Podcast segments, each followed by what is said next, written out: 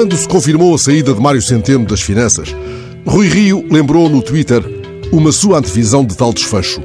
Ao reclamar a fortuna de tão certeira conjetura, Rio explicou que a sua formulação, num debate parlamentar em finais de 2019, visara a memória futura. Ora, observou Rio, esse futuro chegou, é o presente de hoje. A publicação de Rio, no passado de anteontem, dia 9, termina com uma nota de vanglória. Só não acerto no Totoloto. A imodéstia de Rio, assim expressa em alarde e fanfarra, deve merecer o desconto do contexto e ser tomada pelo valor facial de circunstância. É um dizer, um modo de desembuchar. Caso a encaremos com mediana sisudez, teremos de a passar pelo crivo apertado dos resultados até agora obtidos pelo presidente do PSD.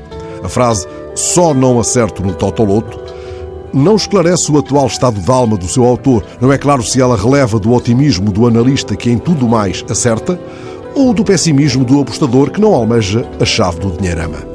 O grande Milor Fernandes refletiu muitas vezes com bonomia sobre este assunto e anotou as vantagens do pessimista. Ele acreditava que era melhor ser pessimista do que otimista.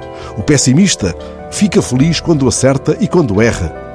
Milor escarafunchou o tema e concluiu que o pessimista é um sujeito que acerta duas vezes, quando acerta e quando erra. O que parece evidente é que o apostador Rio ainda dá palpites num jogo de depauperado bolo. Na verdade, o Totoloto já não oferece os grandes jackpots de outros tempos. Deve Rio anotar, por isso, para memória futura, no presente de hoje, o grande mielheiro é o Euro Milhões. Tomai esta observação como um simples palpite, uma anotação leve, tal como a frase de Rio, mais da ordem da raspadinha.